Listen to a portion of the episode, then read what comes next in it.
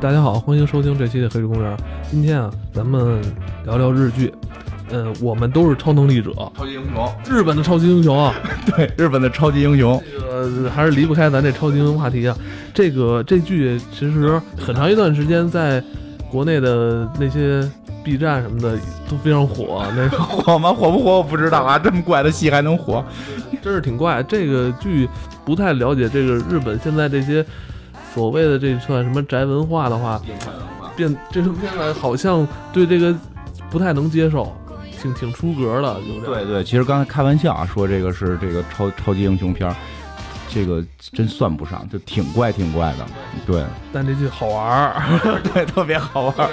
这剧相当好玩儿。而且这剧它是根据漫画改编，呃，从漫画改编了电视剧，而且好像应该是在去年吧，还改编了电影儿。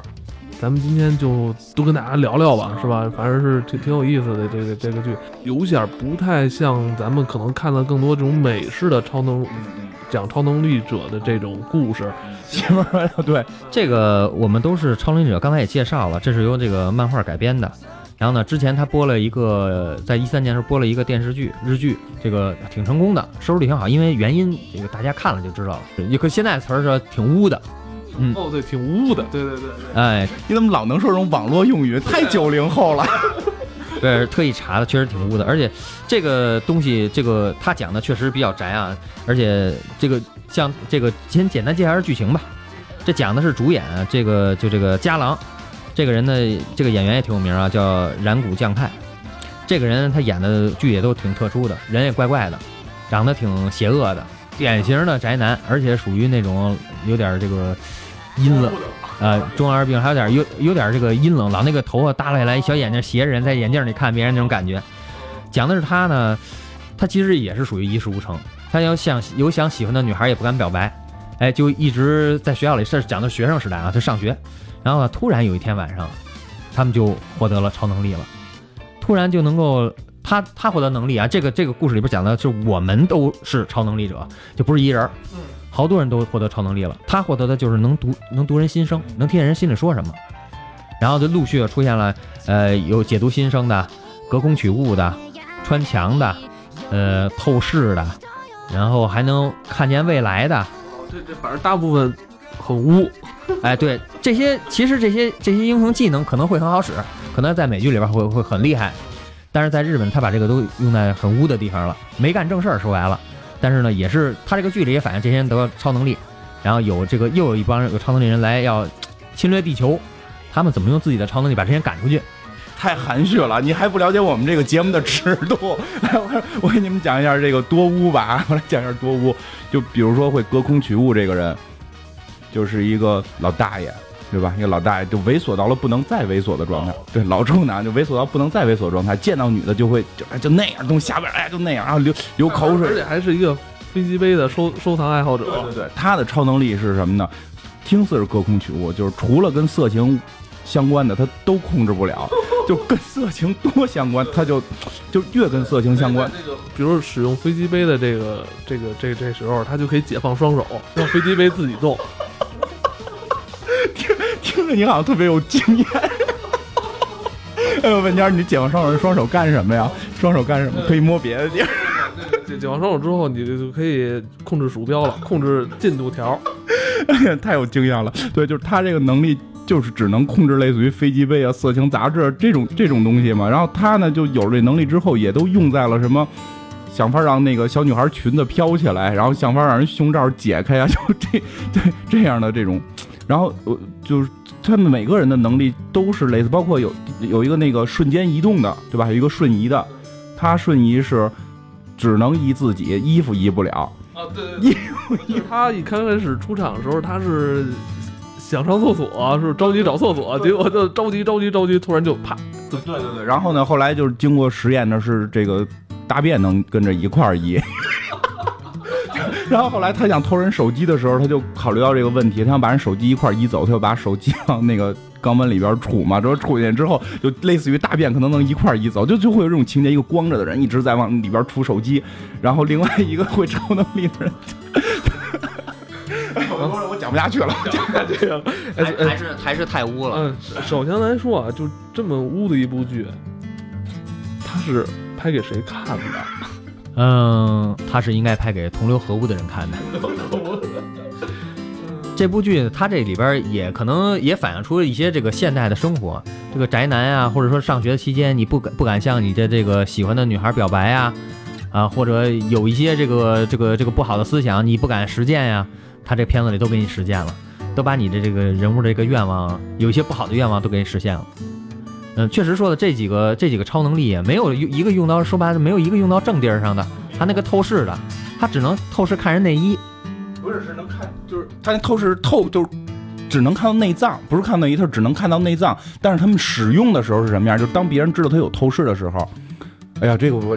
这这可能这期可能是节目尺度最大的了啊！就是记得我我记得特别清楚这件事，就是他告诉别人了，就是我会透视。然后这个时候呢，主人公有一个心愿，就是他一直想知道他喜欢那个女孩是不是处女。然后呢，就他，但是他狗屁不懂，你明白吗？狗屁不懂情况下，别人告诉他，就是如果不是处女就是黑木耳，所以你要看它是什么颜色的，你要看它那块是什么颜色，然后他们就找这个透视的人，然后这几个人组合起来形成一个战队，然后跑过去之后，然后背着一个背着两把旗子，一把白的，就是一把粉的，一把黑的，然后让这个透视人去看。然后透视人看完之后，就把这个粉色的旗子举起来，然后这个战队的人就欢呼庆祝。就 然后，但是最后发现，实际会透视那人是什么也看不到，他只能看到人内脏，他看不到表皮。然后他是为了跟他们交朋友，因为那个人特别自闭，没有朋友，他就撒了个谎。头发一直留在鼻子里以前，然后头发一直挡着脸，只能看见嘴，一直都是属于罗着锅，然后缩在一边的那种状态，就是呃比较自闭，很难跟人交流，感觉。呃，用这个技用这个技能，用这个超能力，能够跟大家打成一片了。对，这我有这节目已经做不下去了，我感觉。这节目这玩意儿就聊到这儿结束吧。就就就真的就是，就真的我就就混混的没边儿了，有点儿。因为像主人公他有中二病嘛，就就是他有了这个读心的这个能力之后，他就想的是怎么去拯救世界。其实这倒并不是一个坏事儿，他并不是说我有了这个之后我就要去干干多坏的事儿。你像那个控制色情那个，他也就是掀一下人裙子，他也没想着去干更坏的事儿，他倒没有什么太多的。没有什么正能量，但也他也没什么负能量。我觉得他只是在一个纯生活或者说更搞笑的这么一个层面上去把超能力的这个元素加进去。嗯，片子说是污，但实际上它不是色情片儿。这个说句实话，就是说白了就是什么也没露，最多就是掀人一下裙子。呃，这个跟那个跟那种色情片肯定不能比。这个是污，只是说它可能观点污，这给大家主要是还是带来欢乐，就是让让这个释放自己身体里边的这些负能量或者一些压力啊，看通看片一乐，哎就过去了，并并不是特别污，但是也也可以了。说一下，就是其实挺逗的一点是什么？就是他这个设计什么人能获得超能力，这点其实很有意思。对，这这点是你要不然你说，对，这点还是你的。就他都不好意思了。就是这点，就是获得超能力的有三个条件，就是说在某一天某一个地方，就是就是他们好像是爱知县吧，应该是，反正就是他们的一个乡下，就就是小城市，在小城市里边说会有这个几个行星造成一个什么立场，然后在这个时间会有人获得能力，但同时这个人要满足三个条件：第一是厨，然后不管是男女啊，必须是是没没有发生过性关系的；第二是他在当时这个立场出现的时候必须处于高潮状态，也就是他必须得那个什么自卫，然后呢，第三是他极度自卑。其实他会设定的这个状态会有一点有意思的是什么？就是去让这种真的就是宅到不能再宅这些自卑的人去，对对对，去去去展现他们实际上是活生生的人。其实包括里边那个第一季那个算是女主角吧，就是那个那个叫什么？对，那个不良少女是特别有意思的，没没有记着吧？就那个女孩特别有意思，因为她看起来是个不良少女，就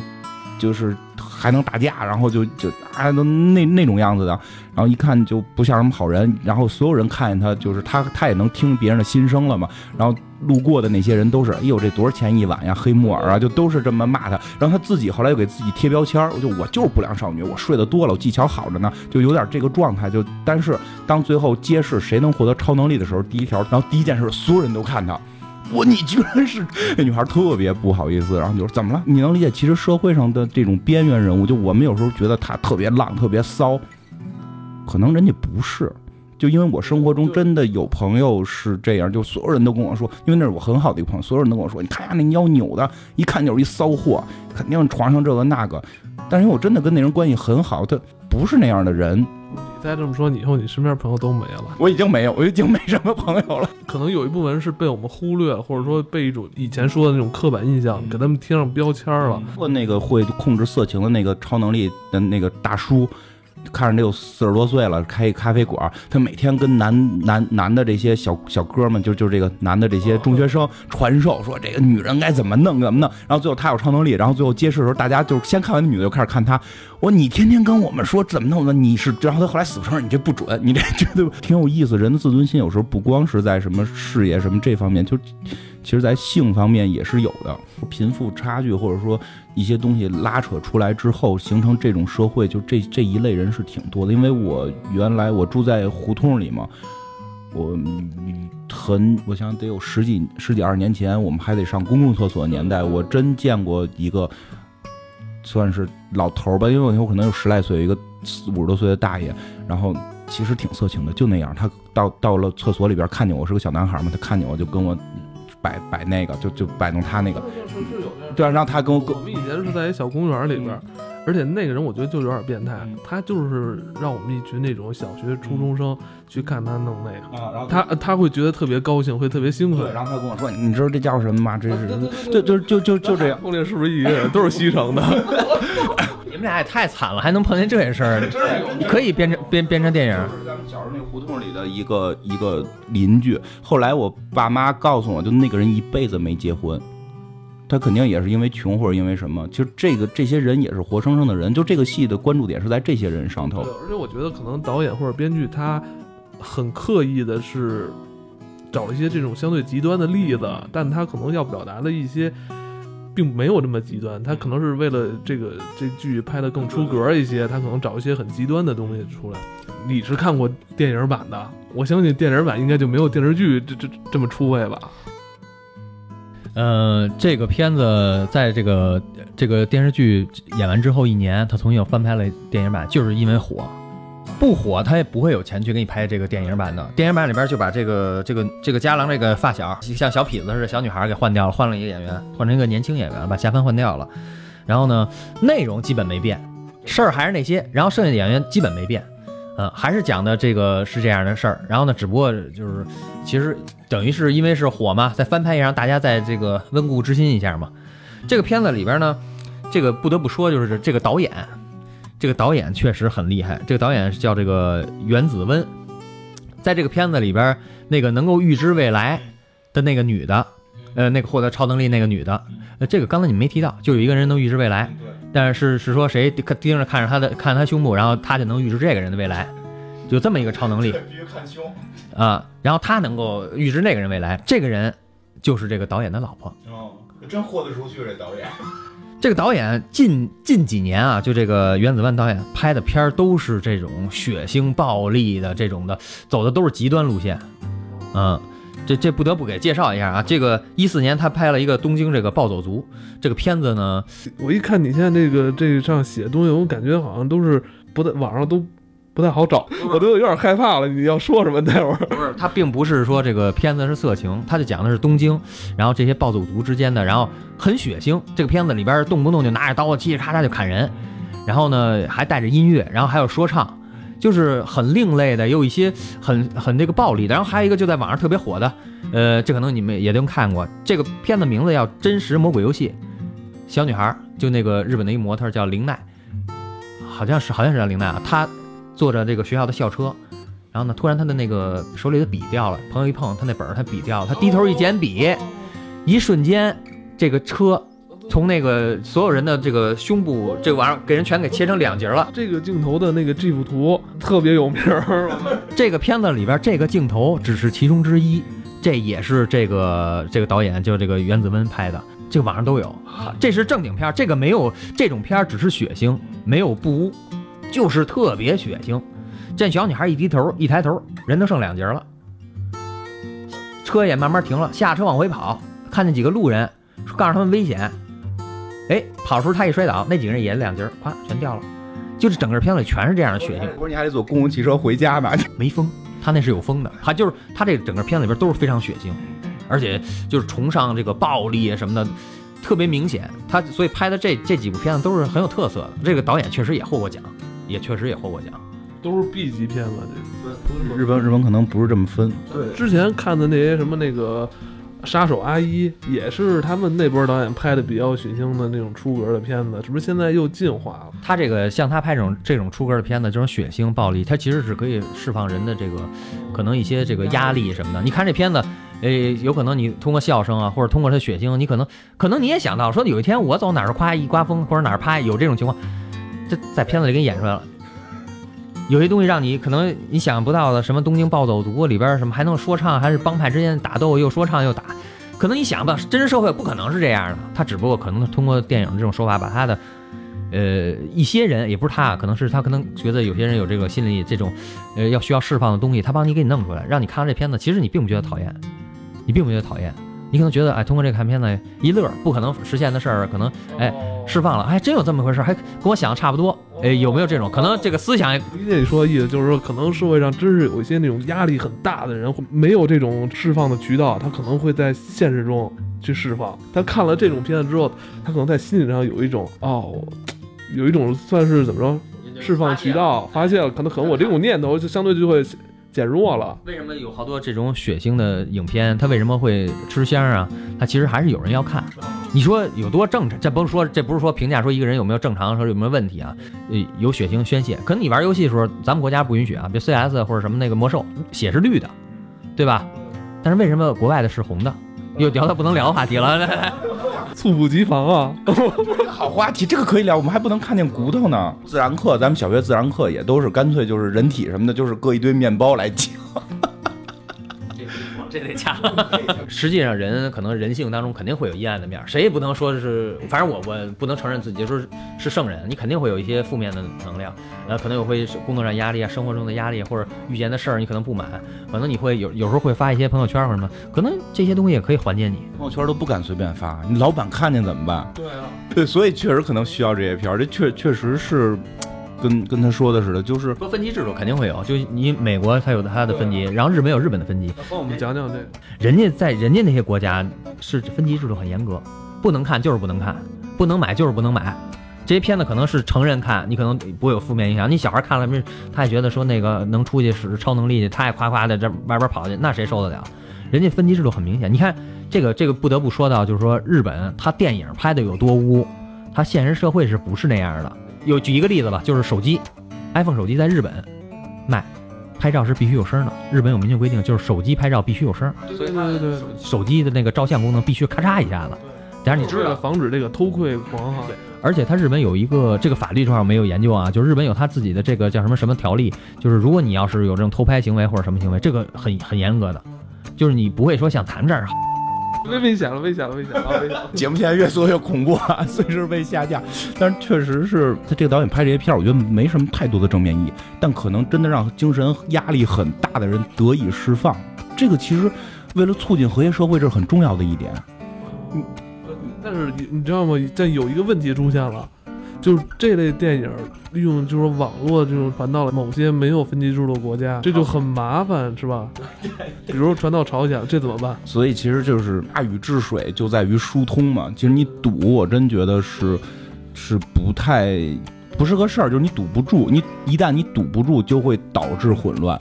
如果这些东西我们都可以，就是说朝鲜都可以正常引进，然后那个有分级制度，其实这种疏通反而会减少很多的问题。这个我我一直是抱有这种观点，这种东西就可能扯远了，就是属于这属于文化入侵，因为通过网络，网络是有好有不好的地方，啊，可能这些片子你跟成人你看了，你可能也不会出什么问题，你小孩看了可能就不行。对对对。但是这个东西你要没有网络，你就不了解世世界是什么样的，你哪知道会能拍出这样的片子呀？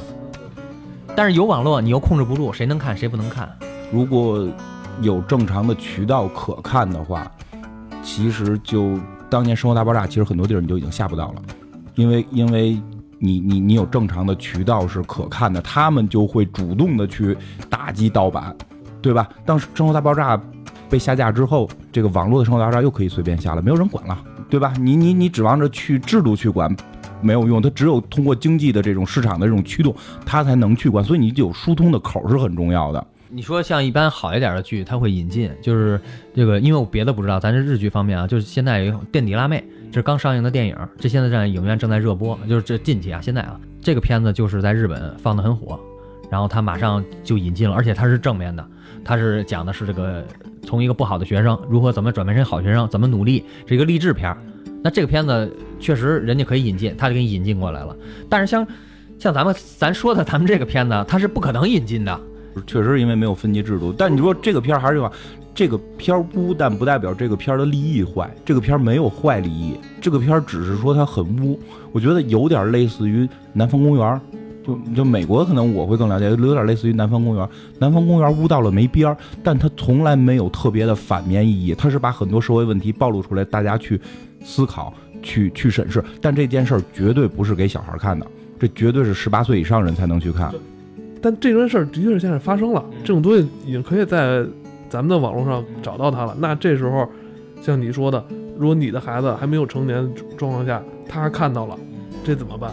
这这其实是等于是把这种呃压力也好，责任也好，是推向了咱们这种个个体的家庭了。对，而且你再有一个，网上我能看到，它上面也没告诉我多少岁不能看，你不能逼着逼着爸爸妈妈去跟孩子看每一个东西，对吧？其实你你要标出来，我还可以去定，你不许看这个，我不可能去把他看的都看了，这确实是个问题。像这种片子，你说引进，这还跟制度有关，因为咱国家没有，确实没有分级，也可能咱不懂啊，有没有分级？可能有，咱不知道啊，就是没有，有就是行还是不行的这个这个，就是就是就是就是一和零，就是行和不行，对吧？但是你说像这种东西，你说，呃，这类的片子引进来，可能人家可能从文化角度说这没意义，这个片子没有教育意义，对吧？当然这个东西就就又扯远了，你就跟就跟老师似的呀，就跟就跟那个人家这个说相声似的，人家有的就能播，有的不能播。那好的人会让你播，不好的不让播。说这个利益不行，可会有专家出来说这个片子会评价一下怎么着不行，然后就不能播了。魔兽世界人家出来一审，说什么不行，什么行。其实那些有些东西有什么不行的，谁不知道血是红的呀？你要是绿的，那不是妖怪吗？对对对对，真是绿的都是僵尸了嘛？要不然你干脆别让他玩，你喷绿血是什么情况？对，就是那这个剧既然能现在在正常的渠道，就正常渠道这个词儿，我现在都不理解。我问你个事儿，滴滴跟优步是正常渠道吗？滴滴、优步天天的能上电视，那些负责人天天上电视，各种宣传都没问题，OK。为什么去机场逮呢？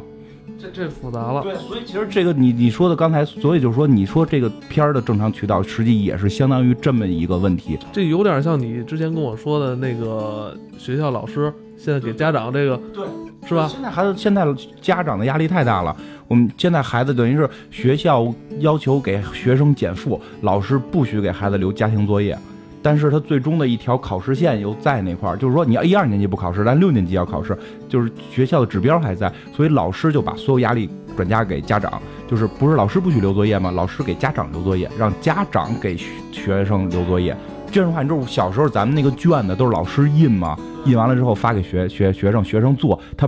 判完了回来我签个字就完事儿了，得多少分？现在这些这些行为全都属于给学生加负。所以现在变成什么样了？老师给你在邮箱里发一个文档，家长自个儿打印，然后自个儿盯着孩子写，写完了之后家长自个儿判，然后判完之后自个儿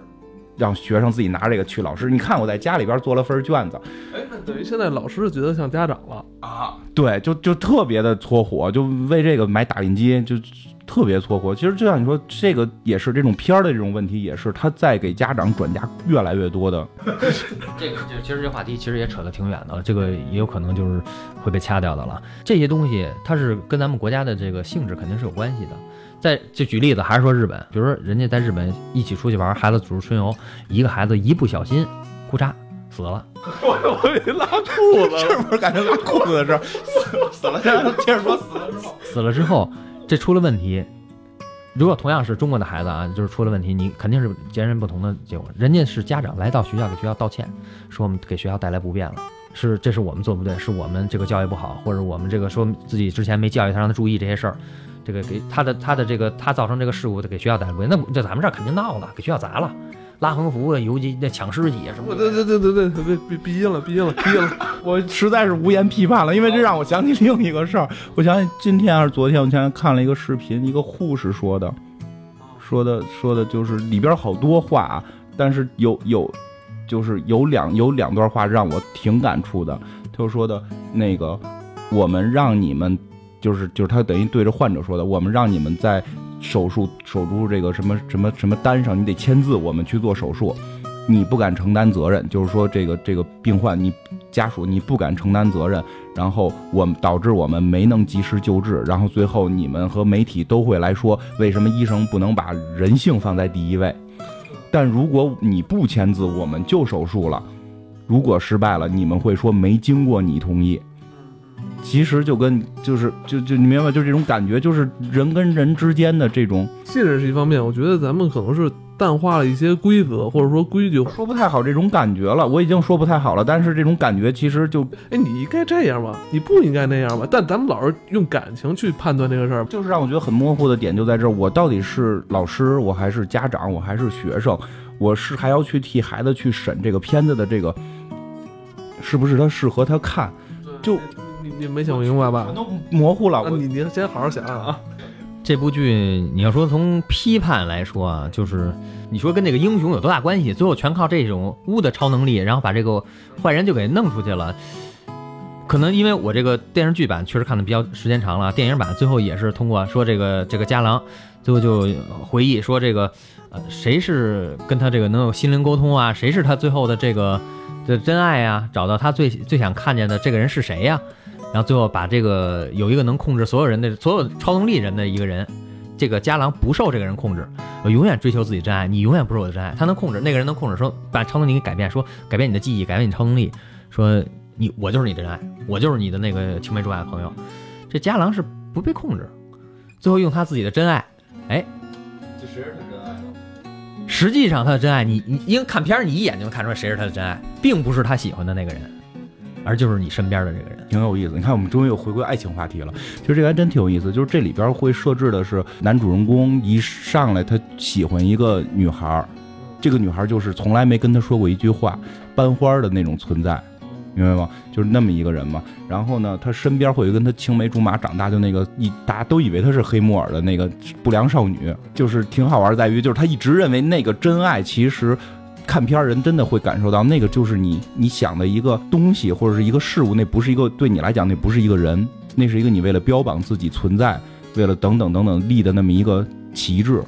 但如果去这种所谓的爱情，你可能要自己去体会，你去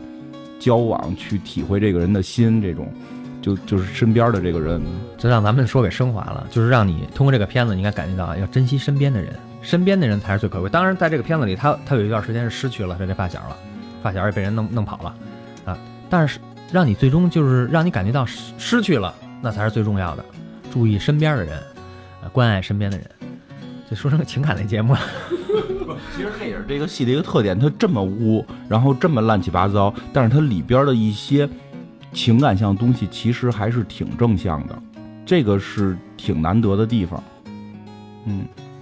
这这个要这么说，其实这整体来说也是这个日本电影，它还是就是日本电影和日剧，它还是有一个好的思想，要么励志啊，要么让告诉你一个道理啊，不是公道。呃，不不是说非得说要怎么样，通过这一个片子、一个剧或者一个电影，他会告诉你有一些什么精神，就马上就说这个垫底垫底这个辣妹这事儿，也是告诉你是一个正面能量，让你看这片子可能。呃，演员会有一些这样的事儿啊，发生在身边的事儿，也可能会在你身边也会发生，但是让你告诉你最终，呃什么是正确的，什么是应该你选择，什么是应该你珍惜的，什么就这个又说回这个日本，可能它的文化就是这样，让你感感受说这个这个梦想啊，呃强人家强调的是梦想的这种教育嘛，有理想啊，要实现自己的梦想，做给人生做好目标啊，规划呀、一定要实现呀、无论遇见什么困难，最终都能实现这些。这个这个也是这发小，这这小女孩一直其实她的发小一直喜欢她，也不敢说，她就非喜欢那个班花，喜欢那个学校公认的最好看那女的，然后最终的结果就是啊，发现实际上他他喜欢的还是他这发小，这才是让她啊，这也让大家觉得说这个珍惜身边人呀、哎，不要老这个眼光放得高啊。不过说实话，我看戏的一个其实标准真的会看里边有没有正向能量。如果没有正向能量，其实我挺难接受。我并不是说我站在一个什么教授专家呀这种，我批判他没没有，就是我看那玩意儿我难受。我就看这种你们再傻，但是有一定正向能量，或者说能能提出一些思考问题，或者关注一些人人性性的东西，我会更喜欢这个片儿。真的，我从一开始就说它不是一个，它只是物，它并不是一个负能量片儿，正能量还是满满的，包括。友情之间，其实他表现的很傻，这种友情之间表现的简直就是小流氓的那种，但他也是一个形象的东西。你为什么一开始不说这些呢？我开始你不知道怎么被你们带到了一个去去聊去聊那些问题的话题上了。主要还是提到批判这个剧，后来就就发在说这个批判的过程中，会发现这个剧还是有亮点的。说说一个里边的一些细节，就比如说那个有一个人的超能力是他的左手摸什么东西能有回忆。就是能回忆这个东西之前摸的那个人的记忆，就他有这么一个能力。就是他这个人跟母亲关系一直不好，然后他母亲还就等于是他爸爸应该是先不在了，是是离婚还是死了不记得了。就是他他妈跟另外一个老头好像有点暧昧，他特别生这个气，然后最后他妈妈死掉了，他都没有就是说去去见他妈妈然后那个老头就。就是想让他去参加他妈的葬礼什么的，但他一直记恨他妈这些事儿。然后最后就是那个超能小组还是干正经，除了看是不是黑木耳以外，后来也干正经事儿。他们就想帮助他，然后最后是把他妈妈的一个棒球手套，他妈妈用过的一个棒球手套，就是强行装在他手上了，装在他左手上了。然后他就回忆起了这个棒球手套之前发生的事儿。那段演绎也挺逗，一上来就是这这个这个他妈妈拿着棒球手套就。跟那个特暧昧的那个男的就说说什么那个你你你明天再陪陪我呀什么这种，然后老头说都都都已经弄过了，干嘛还弄啊什么的，你就感觉好像他们俩真的搞，然后再一转镜头，实际上是那个对扔扔扔棒球，是那个妈妈跟那个老头就跟他暧昧老头两个人扔棒球，然后一边扔一边说什么我儿子嫌我扔棒球扔的不好，都不爱跟我玩了，你陪我练这个，我练好了我能跟我儿子一块玩，然后就然后这个这个。就其实还挺感人，然后这个他妈妈已经死了嘛，然后他通过这个能力，就是能回忆起他妈妈扔棒球的那些动作，然后他在一个虚拟的一个状态下，就可以跟他妈妈互相扔棒球，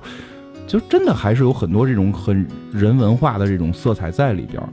乱七八糟的玩意儿去给你讲一个还比较温暖的故事，但是会让你看完之后印象深刻。好看呀，你好看呀，你要上来给我就来哭戏啊什么的，就妈妈再爱我一次吧什么的，这个就我看不下去。日剧里边它好多细节是很感人的，就是这整个剧是也很感人啊，就是反正剧也想吸引你，但是在有些细节会让你呃有有一些极个别的东西，比如这手套会让你感觉，哎这段这段感情戏真的描写的很细致，很投入。它就是点滴当中，它会让你觉得，哎这个片子让你记住了，让你有一个感动的一个点。这日剧很多，其实日剧很多里边都会有这些东西，就是呃在不在于你自己能发现，有一些东西确实很细微，能让你发现不错。就像你刚才。上上边咱们说过那个真田丸里边说的那个旗帜似的，这些点滴东西让你发现了，你觉得很有意思，你去查了，你你觉得哦怎么会是这样呢？那怎么会做这么细呢？让你感觉哎呦，他做的真细，他为什么不直接挂块布就完了呢？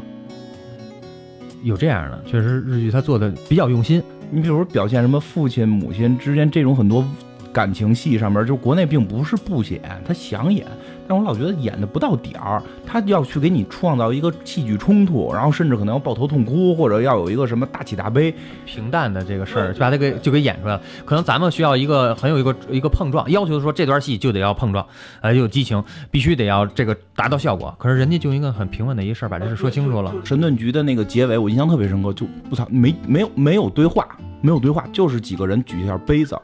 就这么。啊，就他就站远处，不是说过来拍你一下流泪没有，就站远处试一下，举一下杯子，然后就扭头出了这个，然后再再一回头，然后人说又一个人请你喝杯酒，然后再一回头，另一个人冲你举杯子，就就是如果是咱们的，可能是抱头痛哭，啊，或者说怎么着，说咱们之后还是朋友，太有生活了。哎，我跟你说一个我我特别感触的一个例子，这个 CSI 它也是 CSI，我看的是拉斯维加斯，我看比较多，十五年了，结束了，去年结束的应该是，就是去年还是前年就有一个。镜头就是他们国外上班不是有那个换衣服的地方吗？他就是打开那个换衣服的柜子，就这啊，英语不错，跟小王学的吧？打开换衣服柜子里边贴了一张照片，这张照片上是大概第二季还是第一季的那些演员的那个那个什么，但里边有死的有走的，就就瞬间你就会让观众去流泪，因为这个确实也跟他们的那个。电那个电视剧的体制有关，因为它一年一年这些演员对你已经你要跟这戏，这些演员已经很根深蒂固的在你心目中形成了一个具象的符号嘛，所以那一个镜头就会让你内心澎湃。可能因为中国本身也没有这种一季一季的这种感觉，对吧？没有这种一季一感觉，它就是一个故事一个故事的，它可能为此必须得创造极大的戏剧冲突，然后真的让人抱头痛哭吧，得说几句吧。我觉得，我觉得他要那个，嗯，也也可能跟文化也有关系。我觉得还是跟一是文化有关系，我还是觉得就是他要考虑到大部分受众群的接受程度。真的觉得，确实是这种温暖的点会在这些剧里边出现，日本会做得更好一点儿。咱又翻回这剧来说啊，就是说你别看是剧孤，但是确实它有亮点，也有确实他的他的想法，确实说的也好。他没说最后说追上这个他这想追这校花了，没这么说。他确实没这么往下写，他没让你造成这个影响，说就得追美好的东西，不要珍惜身边的东西，就是又翻回来说这事。可是咱们的你，我就是还是在回回忆，就是说咱们的影片可能我还是看的少，有哪些片子能让你产生说这个，就前一阵刚演的那叫什么来，《芈月传》，你能让你产生一个什么特别向上的一个思想？咱们退退回来说一说一部你说的像编辑部故事，《我爱我家》，其实好多人现在还在看。我知道的很多人在上班的时候，他们会听、啊听这些戏，对听这些我我就是在看，我就觉得我也听那个。听这么就他看完一遍一百多集嘛，那个《我爱我家》看完一遍看一遍，他不停的去听。其实后来没再出来这种力度的，真是这样。嗯，因为为什么呀？没什么共鸣了，你再往后，你在现在推的话，这种东西没有什么共鸣了。因为都是小鲜肉，你不用小鲜肉，可能你还真不能吸引观众。你确实这个这跟国咱国家这确实有关系，就是你商业和文化还有审批这方面，不是一部剧上来就能播。日本这个确实还跟咱不一样，日本的这个日剧这周播，它是在不停的拍，不停播，根据你收视率来决定，它是演到十三集。要收视率不好，演到九集结束了；演到收视率好，演到十三集，这跟咱们的这个制度还是有关系。这个这不能评判，就是说，你想你想让一个片子不停的在说有新的片子在播，不是没有片子，很多，因为咱不是圈内人，肯定还有很多片子都播，拍拍完之后可能两三年以后才能播，不是现在就能播。明白他这思路，确实《我爱我家》也有这么一个好处，就是跟当时接的是挺近的。包括编辑部故事，我记得就是前两周说要地震了，然后那集就说要地小行星撞地球，那个谁演冯小刚演的嘛，就进来跟神经病似的。但说就是，确实刚才他说这个是。日美国也是，就是一周一周拍，不行随时砍。其实这样的话，就会一方面降低风险，一方面能保证多样性。你想，他当立一个剧本的时候，他立一个剧本的时候，OK，你给我一集，你就给我一集。他们一般叫领航员集嘛。我记得特别清楚的是，《X 档案》的第一集叫什么 E 杠七十九，就就是第一季第七十九集，因为他们会编一个根本不可能达到的号，这个作为领航集，就就是会就。呃，《生活大爆炸》的领航集我也看过，就是没有正式的放过，就他们会先拍这么一集，我就用这一集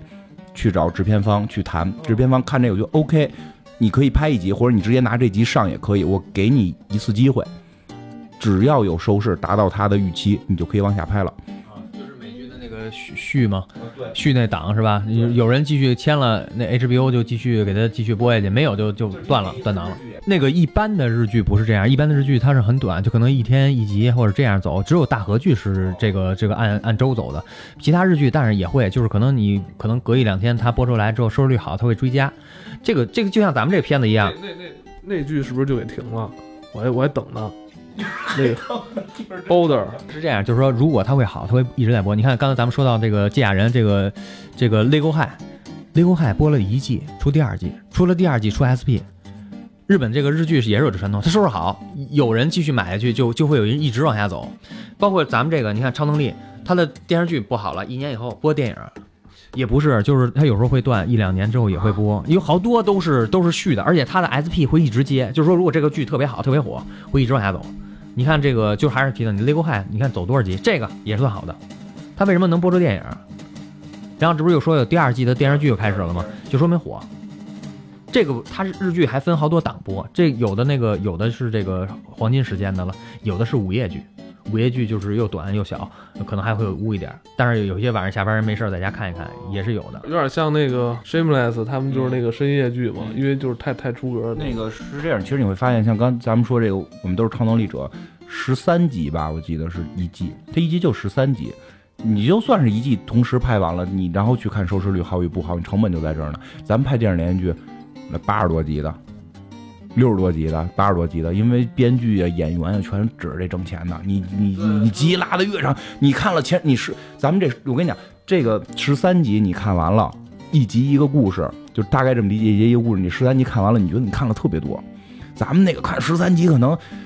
家门还没出去呢，对吧？就光跟家唠嗑能唠十三集，它就又臭又长的。然后这样的话，它的成本会很大，它的成本会很大。我我怎么确保我的成本在没上线之前就能够有利益？投资方肯定会考虑这个问题嘛。我还要投入这么大成本，唯一的解决办法就是明星，然后那种特别刺激的剧情。我在看剧本的时候，我就能确定这东西 OK 还不错。那你像刚才咱们讲神盾局什么举杯的这种，这剧本里看不出来好坏。这全凭演员演技，对吧？全凭老演员的演技。就这些东西，它只有是国外那种体制，就是我一周一播，或者一季就就很短的几集，不行就停，然后我再出 S，就或者说你好的话先来续几集 SP，再好的话续第二季。只有这种体制才可能把这个东西玩转，对吧？你国内这种体制大成本的投入，然后先拍先拍完，然后审核审核过了会放，人家是随随放随播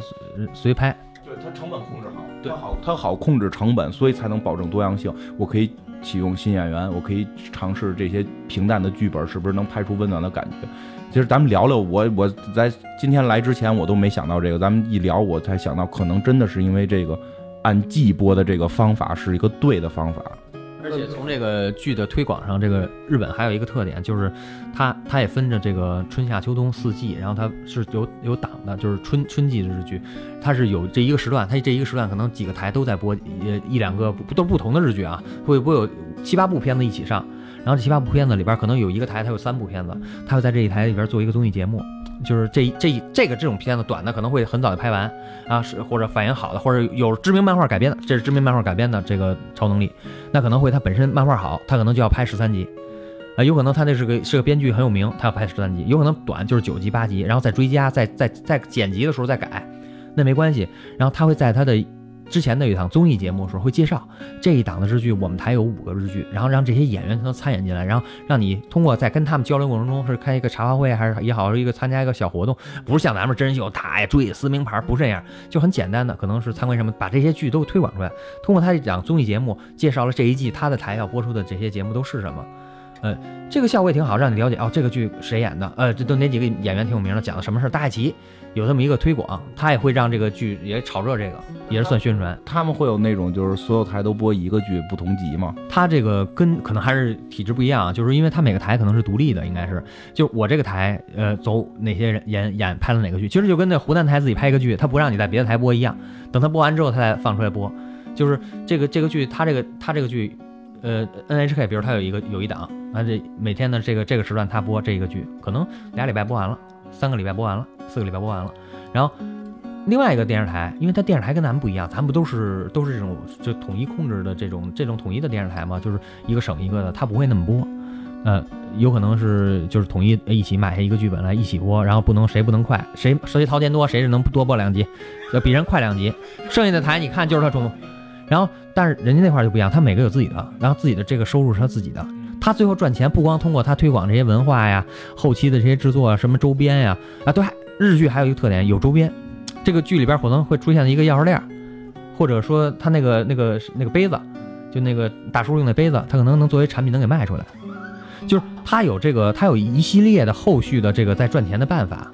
他这个剧卖完之后，他还要再做成这个高清的 DVD。然后再去卖，然后他也会在剧中，或者他的日本那个日剧都有这个特点，就是什么什么抽奖啊的，半年以后会有这个精美的 DVD 这个包装会出，他有这些手段在给他增加收入，并不是说一个剧本卖多台，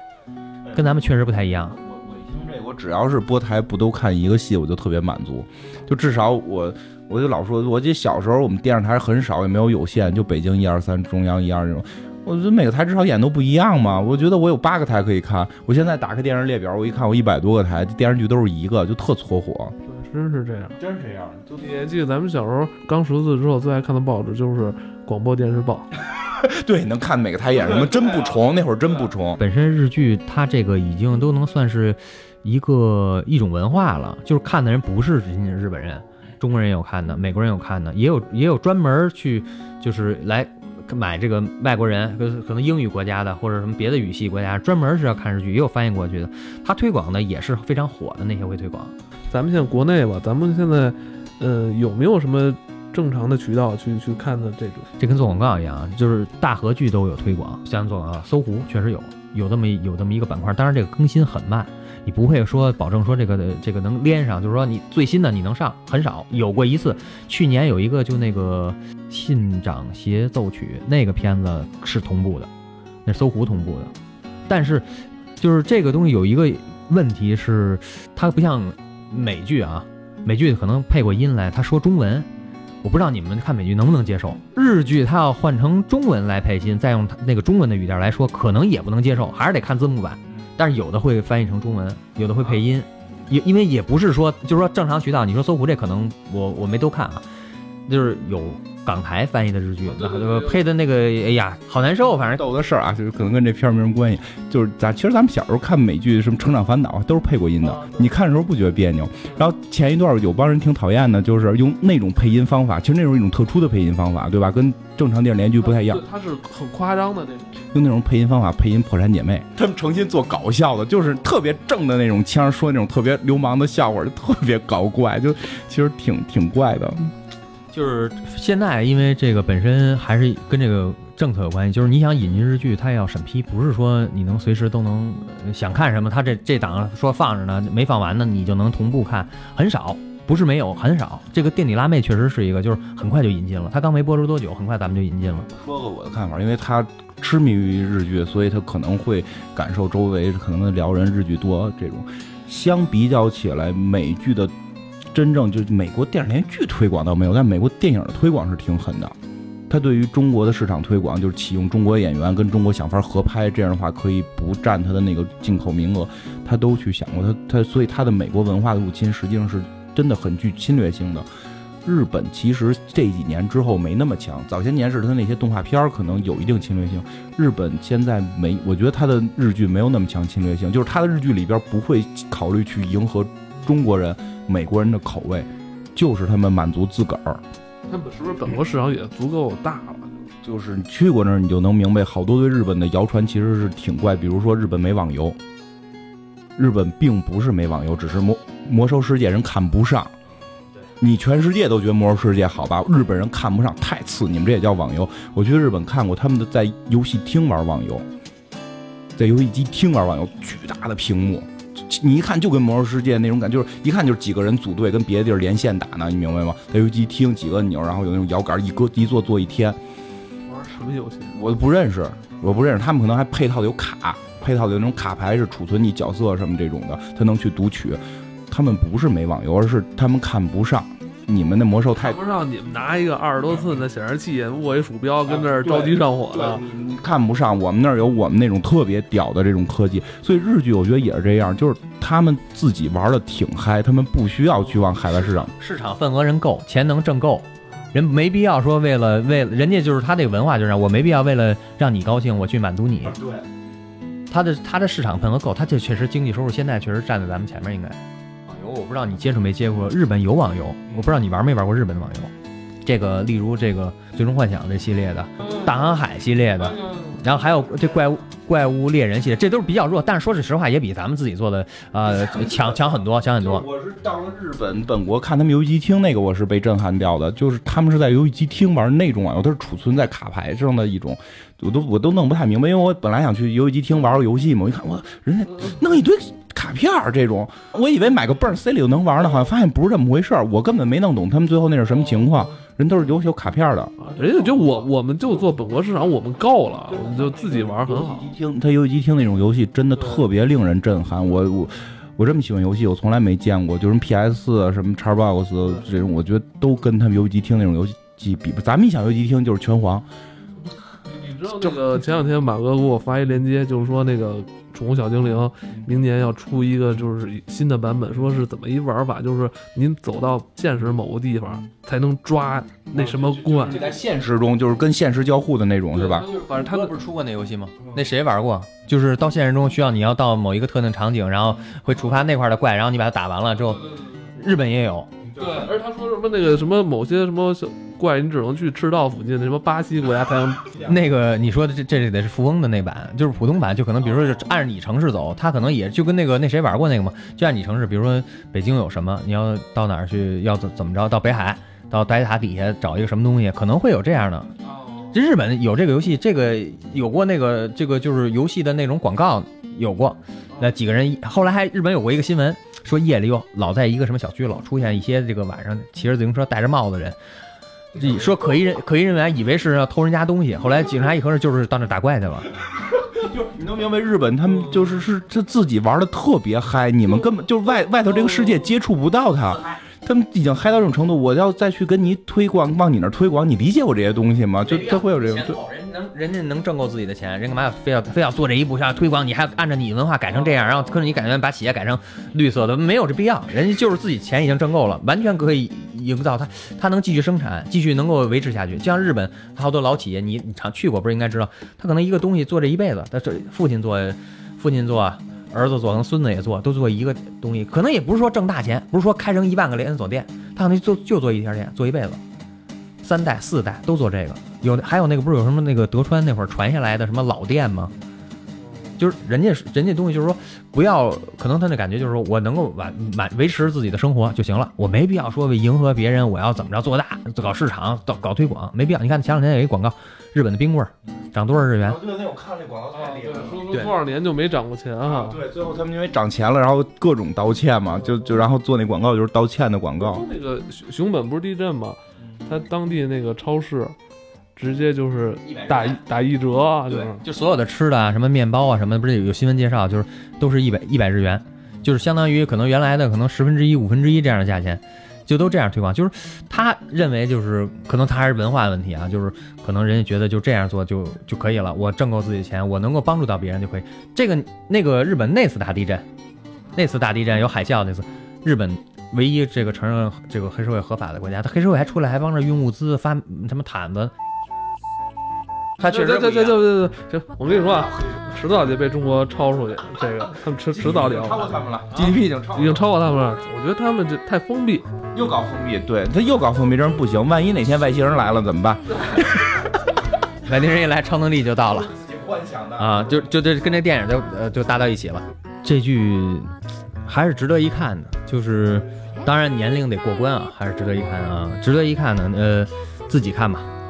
啊，别跟别人一块儿看。这个戏其实还是能释放一部分压力，但是我觉得会说它好看，或者说喜欢，可能不太好说，因为确实它的那个思路是有点怪。但如果想尝个新鲜，来个没见过的，可以拿这个试试。我还是觉得就是说像这种剧的话，未成年人可能还会有还会还是会有些影响。或者未成年的高考前的这帮听众就一定不要看，